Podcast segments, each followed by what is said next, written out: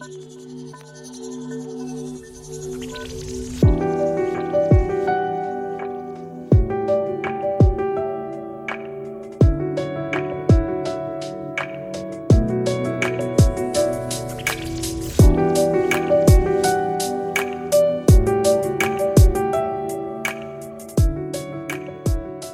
家好，我是小鱼。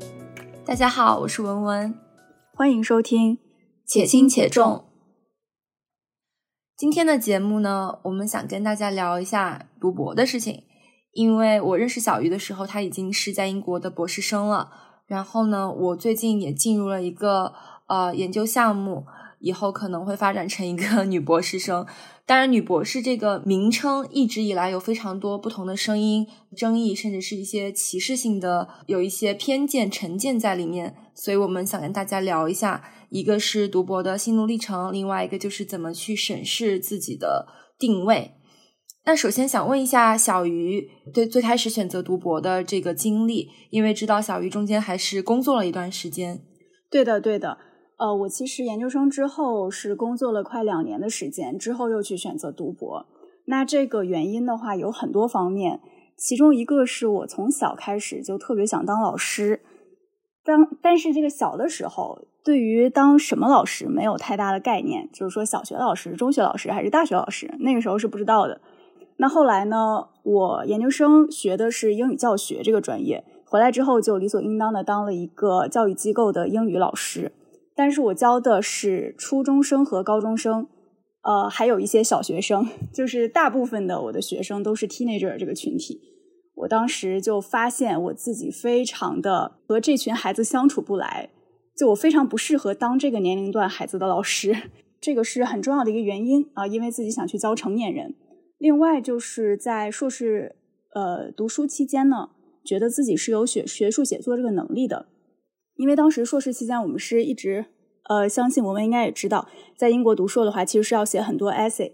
然后当时写这些东西的话，就会觉得好像，嗯，对自己来说没有那么难，可以写得出来，成绩也还可以，所以觉得自己也许可以去做学术方面的写作。那最后一点呢，就是自己其实被博士本身这个 title 非常的吸引，就小的时候会觉得啊，博士好厉害，哎，如果一个女生能当博士，好像很厉害。长大之后呢，尤其发现女博士经常被 judge，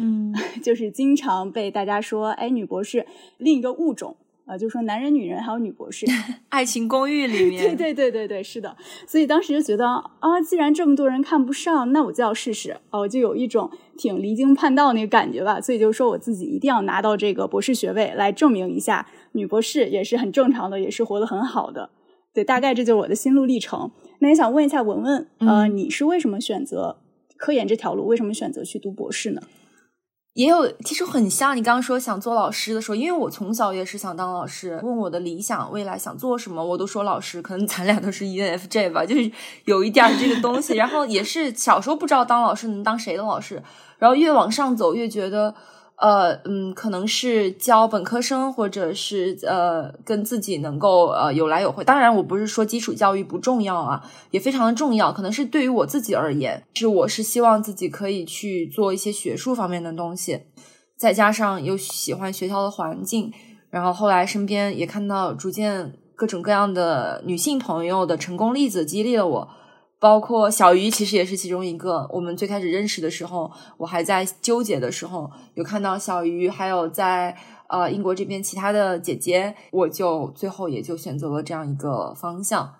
嗯嗯，那就是不知道在你选择了这个路之后，就是选择继续读书研究读博之后，你的家人啊、朋友啊，或者就身边的人都是怎么看的呢？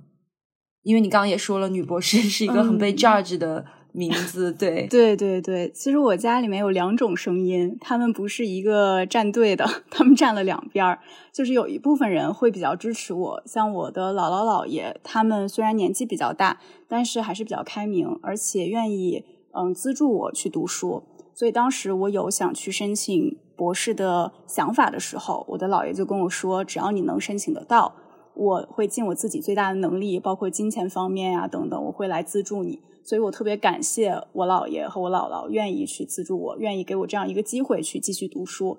嗯，另一方面就是其他的一部分家人其实是不太支持的，持比较消极的态度。他们觉得一个女孩子读到硕士就差不多了，其实本科就找个安稳的工作，然后结婚生子就可以了。啊，有一些男性的长辈会跟我说，外面很乱呀。啊，如果你出去的话，你说你读到博士回来，谁还要你啊？谁还跟你处对象呀？就是这样的话，其实还是会有人在跟我讲。那我自己妈妈的话，我妈是一个不太有主意的人。如果听了之前 ENFJ 那一期的朋友们，应该也知道，就我妈是一个没什么主意，特别容易摇摆不定。对，你拿主意。对，所以我就说服了她啊。她说：“那你就出去吧。”但是他会比较担心我在外面的安全和身体。周围朋友的话呢，还是比较坚定的支持我的。嗯，不管是学姐、学长，还是一些自己的好朋友，他们听说我要去读博士，都是特别鼓励我，而且就一直在说：“哇，好厉害！我周围终要终于要有一个博士了。”就是一直在鼓励我去做这个事情。对我大概是这样。那我不知道文文跟我的经历是不是相似呢？我呢，我感觉我也比较幸运，就是我身边周围人没有什么反对的声音。就比起你家，可能有两派声音，因为我父母，呃，我主要是我妈妈。呃，我爸也是不太管，我妈也比较随我。他们虽然他们明确就是不会在我硕士毕业之后继续给我生活费，就是我需要自己去挣钱，呃，生活开销和读书，但是他们不会阻止我去做这些。也可能就是因为，就是如果他们没有付这个钱的话，他们干嘛来跟我指手画脚呢？就给了我一个底气吧，就我自己去找奖学金，我自己去呃找生活费，他们就给了我一些理解。这也是我的幸运，也是我的努力。然后我的朋友们给我的帮助很多，基本上也是都是支持和鼓励。包括其实小鱼也有给我帮助嘛，就在我呃申请的时候帮我看过一份申请的研究计划。然后嗯，真的依赖了很多，就是已经在这个学校里的学长学姐们给我一些指引和建议。也有一些没有做学术的朋友在精神上面给我依靠，嗯，我觉得我没有受到过太多的 judge，可能是我自己形成了一个 echo chamber，就是我自己形成了一个保护圈。那些会给我这种什么女人就要嫁人干嘛读书的这种人都完全被我屏蔽在我的社交圈之外了，就 是这样。嗯，社交圈对。社交圈可以屏蔽，但是如果像我这种家里人又是比较亲近的人的话，真的很难去跟他们断绝关系，所以只能是他们说，嗯，那我就听，但是我我不按你的做，对对，就是 你说就说吧，嗯，对。其实我也就是觉得，如果是家人的话，左耳朵进右耳朵出，就没有办法。但是就是朋友是可以是自己自己可以去处理，呃，跟什么样的人结交朋友，听取什么样的人的建议，而且在各行各业的朋友们。这些联络和沟通中，我觉得反而能够触发我对学术共同体的看法，从中去反思自己。比如说，我也有工作很多年的朋友，他们对学术共同体或者对高等教育，有些是很向往啊，有些是觉得嗯很无意义啊，什么什么的。我自己就会做这样的反思。就是所以聊到这里，就挺想知道小鱼当时当时的奖学金情况。呃，以及你在英国的感觉，这个教学制度啊，教育模式，呃，你回顾起来是一个什么样子的感受呢？呃，其实，在说回我申请那段时间，是一个很漫长的战线。就是我其实，在读硕的时候，也就是二零一八年左右，我就有想读博的想法。所以当时硕士期间也非常努力的去写作业，想要去拿到一个 distinction。有听到学姐说拿到这个 distinction 之后，呃，就会助力你去申请博士。所以当时很努力。后来顺利的拿到了这个学位之后呢，却不知道自己的研究方向是什么。就当时有一点功利性了，就是想说赶紧申请一个博士。但是，呃，写出来的 proposal 其实是很赶的，就不是一个我真正。感兴趣的点好像啊，就是我随便好像不知道从哪儿抓来的一个想法，然后想着赶紧去写，赶紧投，嗯，投了一些学校，有了一些老师联络，但最终还是放弃了，因为觉得这不是我真正想要的东西啊，所以后面才工作了一段时间，在工作的这个过程中，也一直在思考自己到底对什么感兴趣。另外就是奖学金部分的话，当时我是没有太关注的。因为我是边工作边申请博士，我的工作特别累，就是不知道文有没有听说过教育机构啊这种教英语，我知道特别恐怖。嗯，就尤其是寒暑假，基本上你可能没有休息的日子，就是两个月里面你可能能休个几天已经很不错了。基本上每天都是从早八到晚上六点，甚至到晚上八点九点。那因为我在上海要呃再坐地铁回到家里面，其实已经十点多十一点。就是身心俱疲，那段时间申请的非常，嗯，非常忙碌，非常劳累，所以对于奖学金这边，呃，自己其实做的不是很好。后面我也有了解到一些我的同僚，他们申请到了很多很好的奖学金，自己还是有点后悔的。其实就是当时应该更，呃，努力一点去找寻一下相关的资讯。但是我当时一个室友，他听到我这样说，他就说：“你在你这个阶段已经尽了你所有的能力，去做出了这样一个选择。”也做出了你能做到的最好，所以他说你不要再苛责自己，就是当时安慰到我了。我不知道你在申请的过程中。嗯，有没有过纠结呀、反复呀、痛苦呀，或者是流泪啊等等？不知道我有没有这样的压力？超 级 emo，天啊！我回顾我那段时间写的日记，因为我会写日记，每天都记录一些东西。我我觉得我那段时间简直是我的中世纪黑暗，你知道吧？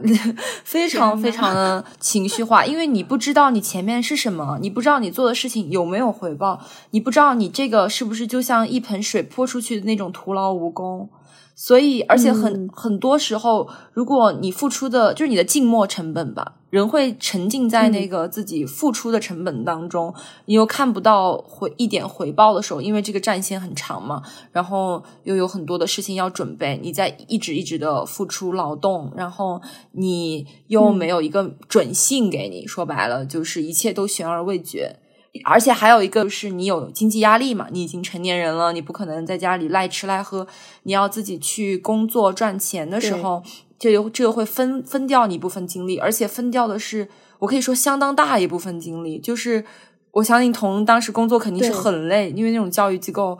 其实是。我觉得特别压榨人的一个行业吧，中国的一些这种教育行业，我同意。对，哎，但我想起来，我有认识一个呃一个哥哥，他就是也是去教英语，但是他是 freelancer，就是类似于他会上那些孩子家里面做家教，然后按时薪算，他可能每每天呢就去呃几个课时，然后回来也不会特别累，但是工资也还可以，可能是。嗯，怎么说呢？我觉得以这样的工作模式去申请的话，可能会容易一些。只是说，怎么说呢？咱们也暂时没有积累到那个程度，就是没有那么那么多的资源啊，就是客户的资源啊，或者是自己呃这种积累。所以我们当时可能做到最好的，也就是做一个朝九晚五，甚至是 不是朝九晚五吧？我觉得你那是九九六。做一个每天的工作，对对，早上六点多起来，晚上十点多到家，一天下来基本上人已经废了，就是没有任何精力去写自己的东西，在读文献呀等等的，所以压力特别大。而且我想分享一件事儿，就是可能呃，这个申博期间，有很多朋友也都有人生的至暗时刻吧，就是像刚才我们说的那种很痛苦的时刻。我当时这样一个时刻是呃，职位就是我已经拿到了他们给的 offer。想拿到 offer 那天晚上，我就躺在床上一直在想，我是不是做了一个正确的决定？就是我是不是应该现在停掉所有工作，回家专心去申请博士，去做我真正想做的事儿？还是说我先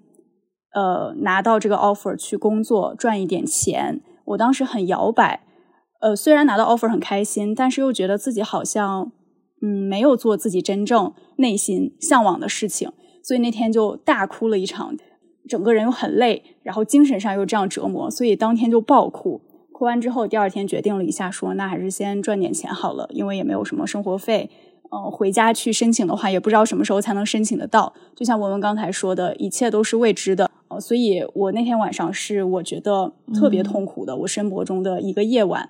我也想借此就是拥抱一下或者安慰一下那些正在申博的朋友们吧。嗯，因为每个人都会有这样的时刻。虽然大家可能看到说，哦，我成功的申请到了，我现在读的好像也还挺开心的，但其实，在申请的过程中，这个痛苦呀，或者这个磨难，我是很少跟别人提起来的。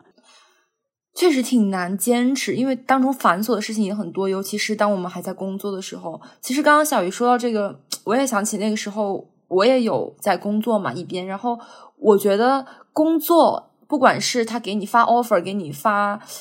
呃各种，就说你做的还不错，虽然你也会觉得啊挺好的，也是一种认可，但是他的给我的配得感还是很低的，就是。除了发钱的时候，让我觉得就是对，就是好吧，终于发钱了，让我很开心之外，其他的时候就是我很难从中收获发自内心的成就感。而且钱也不是一个成就感的东西，钱其实是一个你现实中的东西嘛，就是你可以有钱生活，有钱买东西了，那种发自内心的成就感是很少的。呃，也不是说这样子是呃不值，或者这样子是更差，而是说，难道我就甘心一直一直？呃，在一个这种压榨人的环境里面，嗯，不喘口气的为我自己价值上也不认同的一个事情做这种我自己都不认可的贡献嘛？当然，很多人可能不像我们一样有别的选择，他们也就这样做下去了。不是说他们是的，嗯，就更不好的意思，而是说，其实人就很难去，哎，怎么说？像基督教里面贫穷的道德。就是你过苦日子的那种道德，你在自己心里非常又向往很好的时候，难道是难道是想要更好就是不道德的吗？所以当时就也很纠结，就真的真的非常就是各种 各种心理上的高压，而且我刚好在申请的那段时间遭到了一种幻灭，就是觉得高等教育学术是个很幻灭的事情，因为。其实我也可以聊一下，就是就这个聊一下英国的这个高等教育的市场化，它的教育模式。因为特别是脱欧以后嘛，疫情脱欧对英国经济状况影响蛮大的。你很多 funding 的这个削减，对本来英国这个教育本身市场化程度也高一点，再加上这些是吧？奖学金奖学金申请的压力肯定更大了。所以我觉得，嗯，就是不知道当时你有看其他地区的博士吗？呃，我有看澳洲。因为澳洲是有一位老师，我之前有听过他的讲座，就想着试着套词一下，但是没有得到回复，也就作罢了。呃，香港那边就是我刚刚提到的，我刚毕业那段时间，随便写了一个 proposal，联系了一个香港那边大学的老师。呃，当时那个老师给我回复还蛮积极的，还挺负责任的。但是后面我也有跟他说，就还是放弃了，不申请了。所以基本上我只联系了香港、澳洲和。英国，因为英国我毕竟在那读了硕士，所以比较熟悉。嗯，那我们当时有呃像其他的地区吗？我其实比较奖学金导向吧，然后嗯，我就其实很大程度上也考虑欧洲，因为感觉欧洲的岗位制嘛是有工资的，而且他们很多项目学费啊什么，就是肯定不会像英国一样，甚至很多都是免学费的，然后也有奖学金辅助，会好很多。嗯，然后就是香港，就是我接下来要去的地方。嗯，其实我觉得港校给奖学金真的很慷慨，就是比起英国而言，就像我刚刚说，英国经历了这些呃政治经济上的变动，对教育的支出有所削减。嗯，而且他们本身就市场化嘛，他们是教育是他们营收部门，对吧？不是开销部门。的。但是我我我就有去做这样的考量，然后。我也有一个内地的，在好像在清华读书的朋友，曾经给我评论说，他的很多同学，他们的清华很多同学也倾向于去香港，就是很重要的原因，就是因为港校会明确给比较可观的奖学金，也真的就是奖学金把我给，哎，把我给搞到了，对，嗯嗯。对，其实这样来说，我还有点后悔，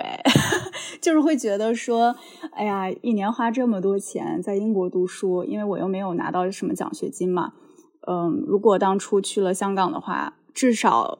钱方面不用担心，不用担忧。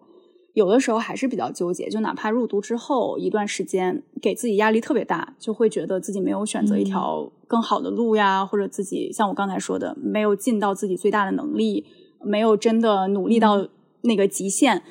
嗯，而且我妈吧，她是一个特别爱念叨的人，就是她虽然愿意让我出来，也愿意呃呃，就是给这个钱，其实是我姥姥姥爷给的哈，但是我妈她就会一直跟我说，在外面不要花太多啦，呃，要省着点儿，或者说呃，平时吃饭呀，也别总是去饭店呀，等等。就我妈是一个很节俭的人嘛，所以她会总是给我一些无形的压力，就是每次通话呀，她都会跟我说啊，钱够不够呀，剩多少啦，等等的。但是她一提到钱呢，我自己还是会心里挺难受的吧，毕竟快三十的人嘛，一分钱也没挣着，愧疚，还有还有天天拿家里钱去做一个他们根本就觉得无意义的事情。他们会觉得你在做这个东西的价值是什么，或者你每天就是在写论文嘛，等等。呃，所以拿到奖学金，我觉得是对心灵上的一个释放，就是你心理压力至少没有那么大。呃，除非你家里真的是富二代的话，那我觉得就放心的去。但如果说家里还是就是比较节省啊，给你拿出这笔钱，那我觉得可以再考虑一下。哎，这怎么说呢？也是，就包括拿到，其实拿到奖学金，你知道，你以后可能读这读这段时间，嗯，不用交学费啊，也有生活费什么的，也还是会有这种愧疚感。就是，就像你刚刚说，你你家人不理解你在做什么，而且还有就是，可能你看到身边的人，反而他们反过来在给家人钱了，你只能说你自己自你自给自足，你不能指望说你还能给家人多少钱，就还是。挺也会有一个愧疚在里面，所以我觉得，就你个人心态上，甚至个人品质上，读书继续读下去，可能会有一些对个人的要求吧。就我自己而言，一个是真的有这种克服这一切去探索、去求知这样的一种热爱，然后就是一个稳定的内核，就是要克服。束缚东亚女性的年龄焦虑吧，就像你刚才提到自己的年龄，因为周围的人赚钱啦、养家啦、成家立业、结婚啦，然后我们在我们在可能就在这样一个状况里。是的，嗯，个人品质啊、心理方面承受压力的能力都很重要。嗯，申博道路上或者说读博期间的这种抗压能力真的非常重要。就是在你申请的道路中，你可能一直被拒绝，包括在。博士哪怕毕业之后，你去找工作，其实也是一个就石沉大海的过程吧。你投了一百份简历，可能有五份给你回复，已经非常不错的状态。就现在的高校就是卷成这个样子。嗯，另外我觉得精力也非常重要，包括嗯体能呀，还有你的社交能力。我以前其实不觉得博士需要社交，但是后面参加了一些 conference 之后，就觉得呃其实。不管你做什么工作，还是要社交的。就博士也是需要去社交的，博士生也是要社交的。嗯，另外呢，我觉得，嗯，真正想做一个好的科研者，可能需要利他多于利己一些。当然，我知道每个人都在为了自己的生存呀，为了未来的职业打拼嘛，所以我们肯定是要发一些文章呀，努力去寻求一些资源呀，等等。但是。至少利他的部分要多于利己的部分吧，我觉得这样才能对得起自己的良心。就是你做的这个事情，它是真的能够帮助到一些人，或者是对这个社会有意义的。虽然说这样的这个话比较大哈，但我就觉得还是要利他一点。呃，另外的话，还是要有好奇心，就是对于各个学科，可能不只是你自己这个小学科的好奇心，可能对于这个世界，对于像我们学文科的，可能对于理工科。对于一些科技的发展，也要保有好奇心，这样才能够均衡的发展自己。嗯，利他的这个部分让我想到，我们其实个人成就里面可能不会要求到，但我觉得很重要的就是学者可以把研究做到多深。很重要的在于面向他人的一个同理心和自反性嘛，尤其是文科，其实尤其是人文社科。就像之前，我不知道小鱼有没有关注到。呃，有微博上面，小红书应该是最开始是就引发一个舆论，就是国际高中的学生去采访职高女生，然后大家有这样子的批评，呃，学术伦理的探讨。我觉得这就是一个一个很典型的例子，就是什么是自我中心的，甚至是精明的去采取一种善良的角色。缺乏反思的去利用他人来做自己学术上的垫脚石，什么又是有关怀、有伦理的去做一个研究？虽然自己永远也无法找补这种社会结构当中的不平等的东西，但是仍然可以去做到最好至少保护到受访者，保护到自己的研究对象。嗯，是的，那个呃事情我也有看到，包括其实我有一些学生，他们是嗯家里条件非常好嘛，经济条件可能就是中产往上的这样一个条件，那他们会在初中的时候就呃被学校组织去山区支教。嗯，那其实这个支教一定程度上来说，是为了他们未来申请藤校和牛剑做一个就是增增增光的事情吧，就是给他们的 CV 上添加一笔，让他们 CV 看起来更好看一点。呃，但我觉得有时候对于山区的孩子或者对于贫困地区的孩子来说，并没有真正帮助到他们，某种程度上是被利用。我觉得有点相像，就是这样的事情。对。很多不光是中国山区，国际志愿者也是这样。我会觉得，像有些去，比如说斯里兰卡，去就 Global South 吧，各个地方一些更有钱的精英孩子们会参加这样的暑期志愿者项目，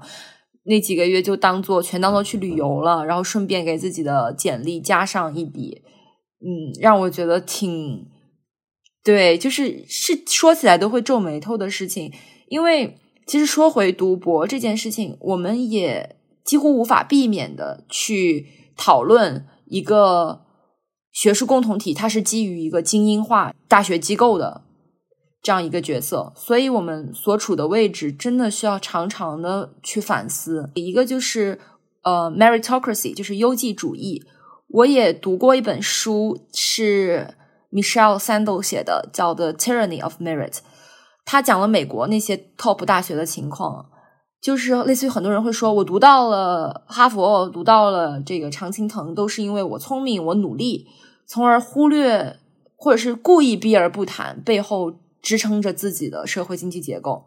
他们没有看到很多其实有同样智力、同样努力的人，却因为没有这些特权而被刷下去。就像我说的，可能他们也想来读博士。如果他们有这个经济条件的话，甚至他们都不知道有这样一个选择。嗯嗯，还有另外就是学术科研的机构化嘛。嗯，对于知识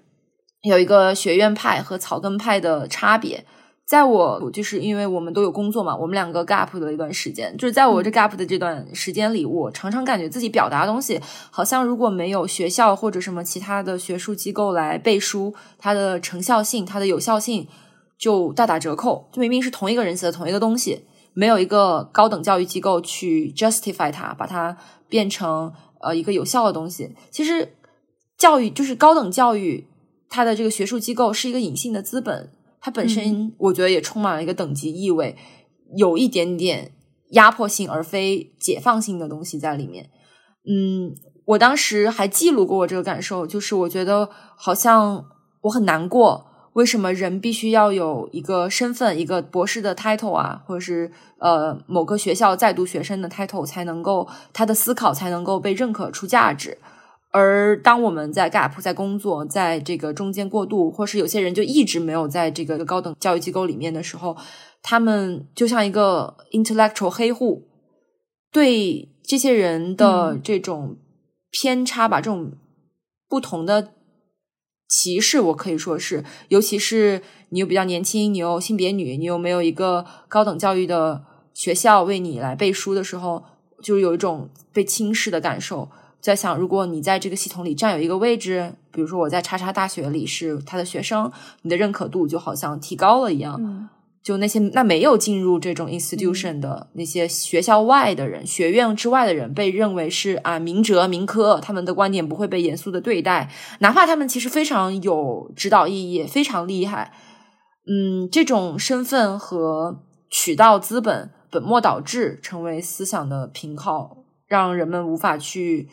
怎么说去欣赏、去学习学院之外的人。我不知道小鱼在工作 gap 那几年有没有。跟我类似的感受，嗯，我在申请博士的期间，当时因为在工作，所以发现查找资料是一件特别难的事情。嗯，就我可能只是想找一些相关的文献去看一看，但是那所有的这些版权要求，他们都是要求你是背靠一个呃高等教育机构才能够去看到整篇文献，所以当时其实是麻烦了很多朋友来帮我搜寻这些文章呀、这些书籍呀。呃，麻烦那些已经在大学就读的同学，嗯，所以这个感受是非常深刻的。嗯，还有就刚刚呃文文提到优绩主义，其实我也是在呃博士之后更深刻的感受到这个所谓的优绩主义的这种现象。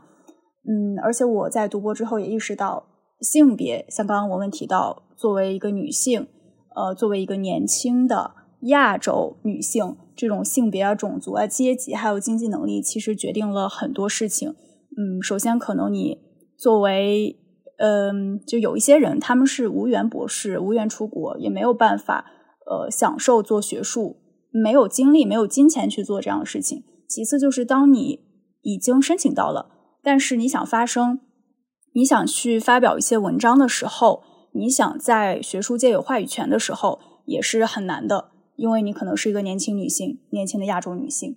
呃，而且我近期发现很多大学甚至把文科博士的一些奖学金给取消了。那我其实会觉得未来可能寒门更难出人文社科的博士。就是，嗯，如果是相对应的，像我弟弟他是学化工的，呃，或者航天之类的，他们其实要出国是一件非常容易的事情，嗯，能够申请到奖学金的几率也会比人文社科更大。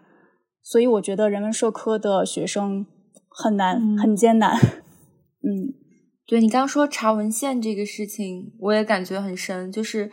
那个时候，就是通过别人的学校账号进去看一些文献，要不然就要支付每一页，其实每一篇文章都要支付相应的钱。嗯，这其实很排他，就是很排外。对，明明知识。应该是公共的，其实，在我的心目中，是的，是的，它不具备知识的解放性，教育反而成为了一个知识的等级化、压压迫人的东西。当时我是有这样一个幻灭在里面，嗯，还有一个幻灭就是感觉英语学习也好，留学经历也好，变成了一种屠龙术的骗局。其实这个比喻的说法还是。这个屠龙术的比喻还是源自一个朋友的一条微博，我觉得非常辛辣。嗯嗯，呃，可以艾特他叫捅丢了嘛？他说的是庄子的那个屠龙术的典故，就是一个人好不容易学会了屠龙，但是找不到一条龙，所以他的归路就是把这个自己学会的屠龙术再交给另外一个人，另外一个人再教下去，无限循环。就很多人可能花了很多钱拿到国外名校的学位。人，特别是人文学科，他们的归宿就是给他们这些另外一些中产家长开讲座，给那些孩子当榜样，让那些家长交中介费、交钱给他们，然后他们又继续去教那些小孩儿。所以感觉有一种自我指涉的意义归零的荒谬感。就想问说，龙到底在哪里？龙是什么？到底有没有龙？这个屠龙术是真的还是假的？其实很像问现在人文学科是不是本身有一种呃本体缺位的感觉，就是它在一个本体缺位的语义场，但这个问题反而没有人在意，反而在意的就是屠龙术能不能继续传播，只要它能继续传播，这些都没问题，就是资本就能继续流动。还有另外一个比喻，我也是看到呃。一个朋友说的是叫庞氏骗局，就是出身中产的留学学术人读出来继续去骗中产小孩儿，就是这样子的一个骗局。用这个个体的优绩主义的神话来延续这个 loop，然后就在想，是不是博士的出路就是做教职带下一批博士生，或者有些更甚的去做一些，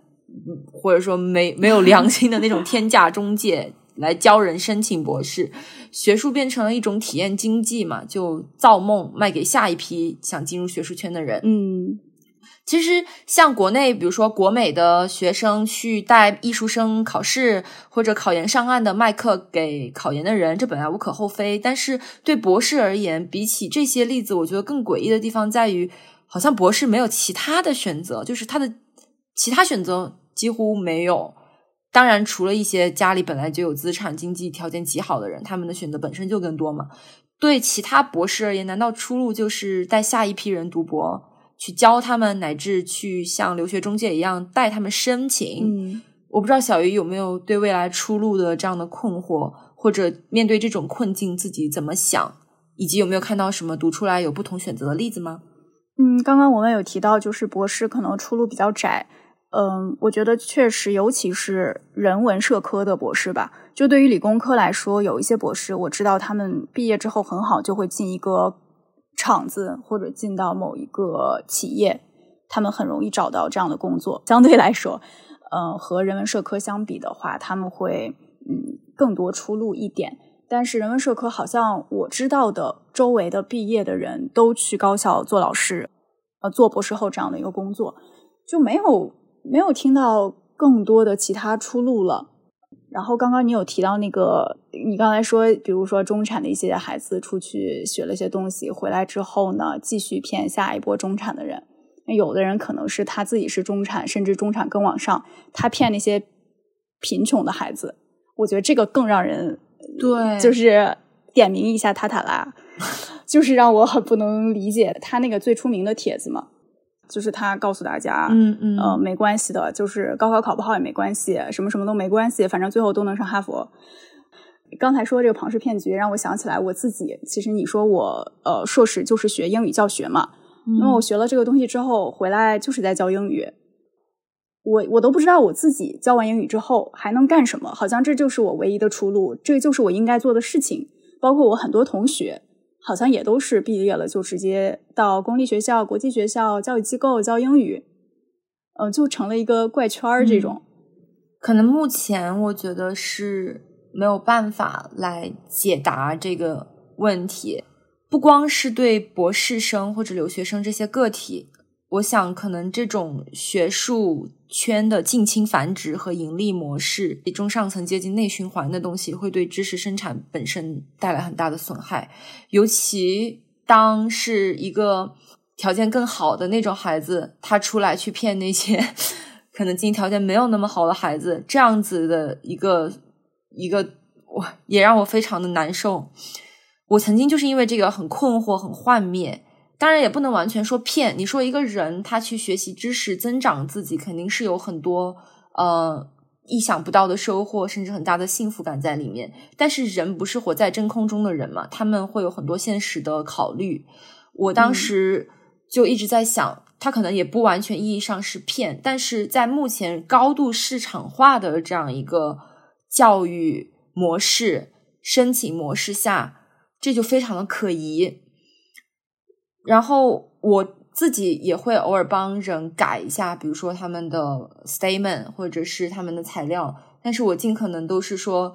以帮助为主，然后辅之一些劳动报酬，而不会像去倒卖信息差赚取这个非常高昂的差价。我觉得这个价格的定价是非常不合理的。我也有他们关于出路的困惑，我就去搜了一些帖子。主要是欧洲、北美这边的，就看到其实西方人他们还是有不少博士走向其他的选择，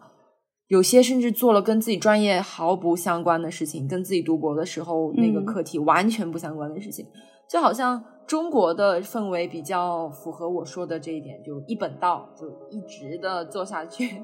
嗯，反而他们就会比较跳脱一点，可能也跟中国社会的文化呀。关于所有存在的伟大编剧，局促的人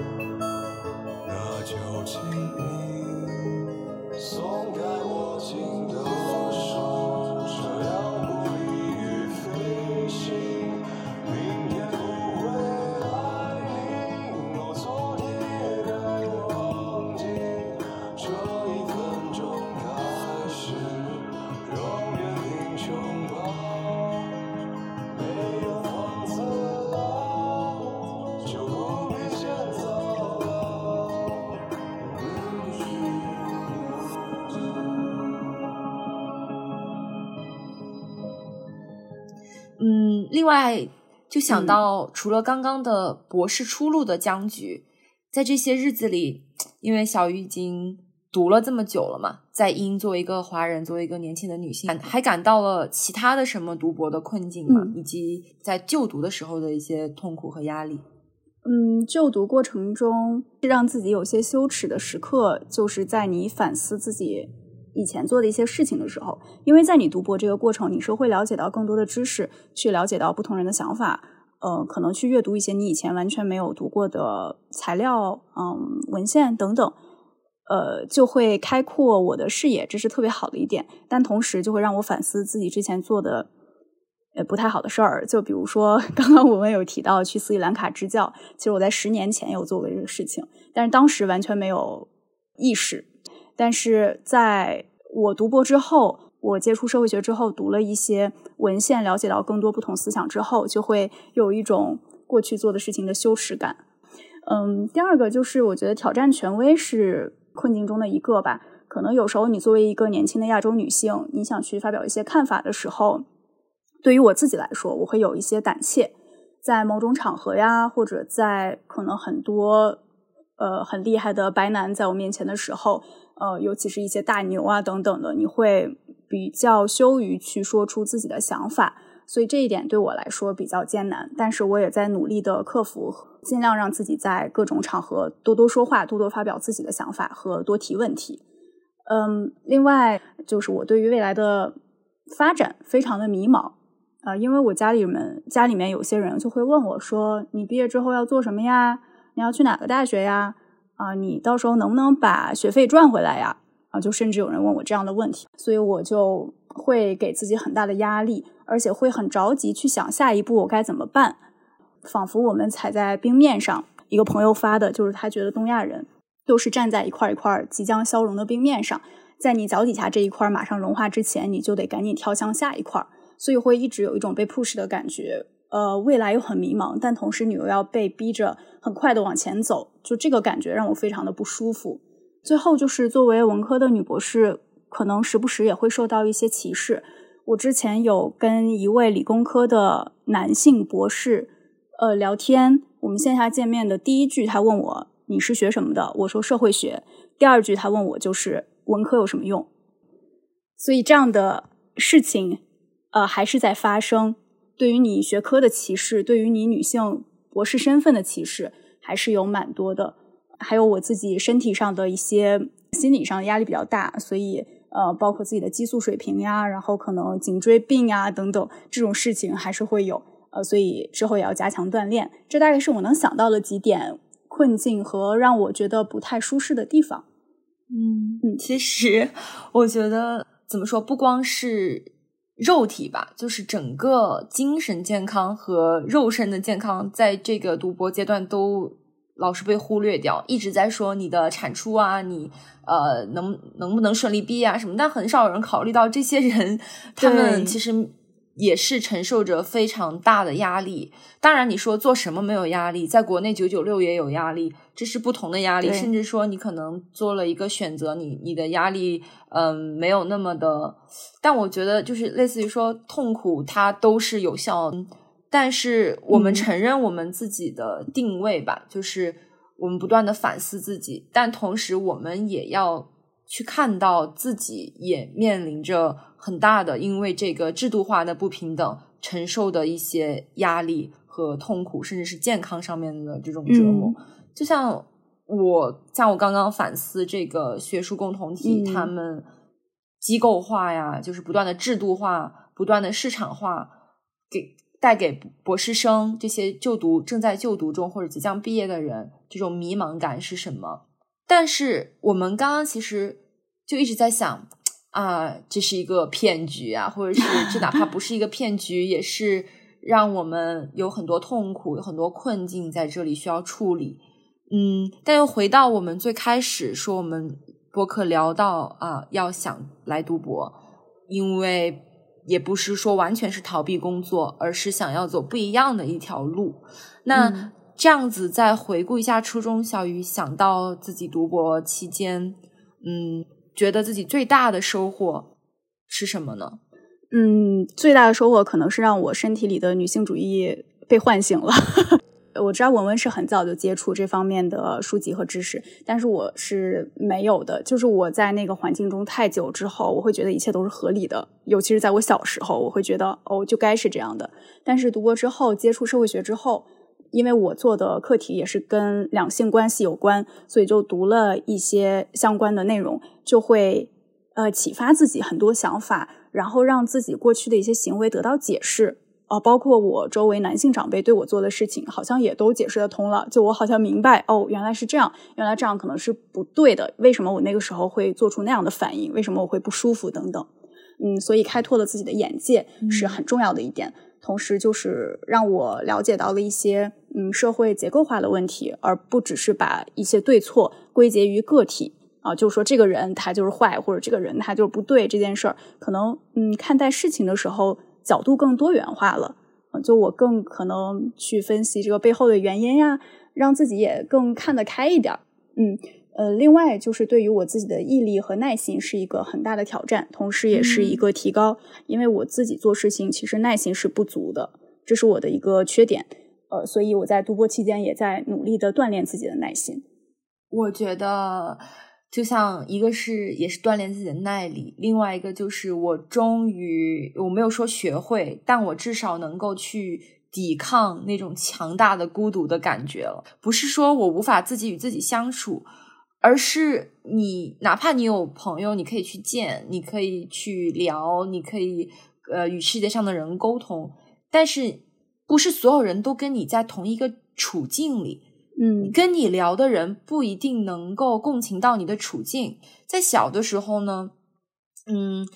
感觉可能不太在意这种共鸣，但是在这个阶段反而是非常需要的事情。我觉得这个就是我锻炼了这样一种能力，就是可以对抗孤独吧。这是一种很强大的能力，确实很难。其实我觉得，其实。我们应该更多的向外界表达和交流，因为就我自己感觉，如果埋头的去做学术，没有参与公共表达的话，很容易变成一种自娱自乐，或甚至是那种呃满足自己的思考力和道德感那种享乐，一种消费主义。对于我而言，可能如果说以后想要自己做到什么的话。我对自己肯定是我知道知识思考会给我带来快乐，但我不想就满足于自己的快乐。嗯，另外一方面就是读书，他读这些也能够来反哺我非学术的文学方面的写作。嗯，自己之外，我还想就是非常重要的，我们刚刚小鱼也有提过，就是面向他人嘛。我们自己学到的、产出的知识，如果真的能够帮到他人。影响到别人，去哪怕是形成一个舆论场，让大家知道我们自己相信的东西都是非常有意义的。嗯，我可能对于自己的要求就是不断的阅读吧，让自己不断的思考，同时就是嗯，可能希望自己能够更接受自己吧，接受自己的一切，不管是优点也好，缺点也好，嗯，也努力的感知别人世界的美好以及阴暗的一面。并且呢，在感知了这些事情之后，能够坚定的走自己已经选择的路，也不要太小心翼翼。因为我经常做事情会太小心翼翼。我希望未来能做一个鲁莽的人吧。那么对于其他人，我希望就跟文文差不多。我希望能够做对这个社会有益的研究，能真的帮助到一些人，哪怕只是让他们看到这篇文章会觉得有共鸣，或者他们知道原来他们不是孤独的个体，找到一种归属感也可以。我也希望自己能够多多关注少数群体吧，能够把自己的知识分享给更多人。嗯，尤其是那些没有在就是背靠一些教育机构的人，能够让他们阅读到呃更多的书籍呀，或者让他们了解到我已经拥有的知识。嗯，其实我想到我在英国做的一个呃志愿者，一个 NGO，它叫 The Reading Corner，然后其实就是一些小孩儿，他们就比如说状况不是很好。就会发现，他们其实的文学，他们的阅读当中，文学阅读的占比非常少，因为文学会被当做是啊无用的，然后可能会读一些教科书啊那种比较实操的书。他们就想帮助这些这些孩子在这样一个呃制度化的教育体系外面，依然能够接触到更多的知识，这种文学的感动，我就觉得非常有意义。又想到刚刚小鱼说之前查文献的困难，嗯，我想是固然我能够我自己对自己的要求是，比如说思考啊，然后做有原创性的贡献是最好。但现实而言，我可能更想做，就以后更想做一个分享一样的东西。我还有有真的是非常呃专门的想过要不要做一个 underground academia 的一个共同体，酝酿了很久，就类似于嗯那些不在大学机构里面、不在大学制度这个框框中当中的一些人文学科的学者，他们做学术，他们做研究，或者是只是他们交流、阅读、呃写作、表达，他们需要有一个。社群有一个 community 和经济上的支持，如果可以就非常好。另外就是像小鱼说要表达给更多人传递知识，我就觉得呃把学术写作转化成大众能够听得懂的、听得明白的语言，其实也是需要我们去努力的，因为我们不能指望说啊我这个反正写出来了，你看不看得懂？就是看你自己的能力，因为有很多人，他们可能就真的是没有这样的时间去做学术训练。我们要又要把我们的 message、我们的想法、我们相信的传达给这些人，我们需要把话给讲白、讲通俗，但是又讲得好，是我们需要面临的问题。我们需要精进自己的地方。是的，是的，这一点我特别认同。我也特别希望，如果未来可以。呃，做一些贡献的话，可以帮助到我想创立的这个这个社群，这个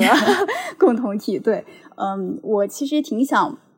能创造一个嗯共同体，是为这些女生博士的，尤其是亚洲的女性博士，因为在学术界，就是读越多文献，越会发现都是被老白男占领的，就这是一个事实，就是所有的。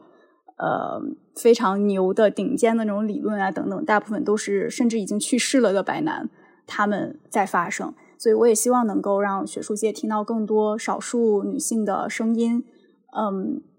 就特别希望未来能够组建这样一个社群，大家也互相鼓励彼此吧，分享一些自己的心态呀、自己的经历啊，我觉得都是好的事情。哎。我对我想到，其实国内有一个豆瓣小组叫 Women in Academia，它就是一个世界各地的中国在读研读博的女性所建立的。然后你要进这个小组，也需要认证一下女性身份啊，什么什么，就是他们是挺互帮互助的。哎，这蛮好的。嗯，对对，嗯。然后对，这样小鱼说也有很大的交叉，就是可能，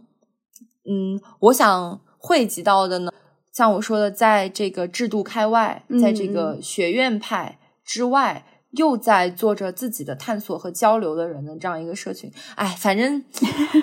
怎么说，道阻且长吧。就是也有很多底层的可能男性啊，或者是一些嗯没有在学校里上过学，但是却自己独立的做着研究，接受家庭教育也好，或者自己。去探索自己去读书也好，这样子的人，嗯嗯，对，嗯，但都是像我说道阻且长，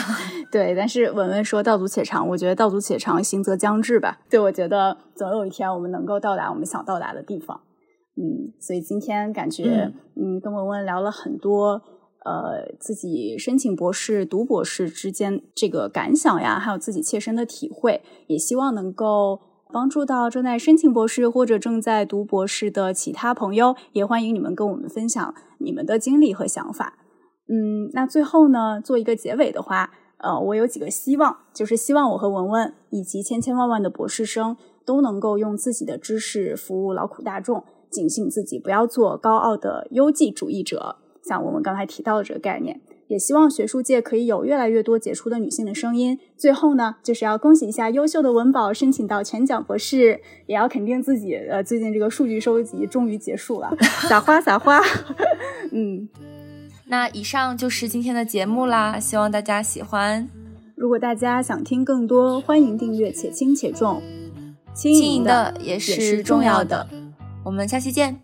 拜拜，拜拜。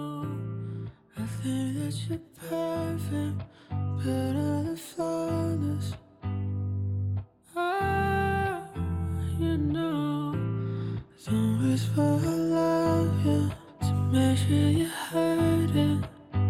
So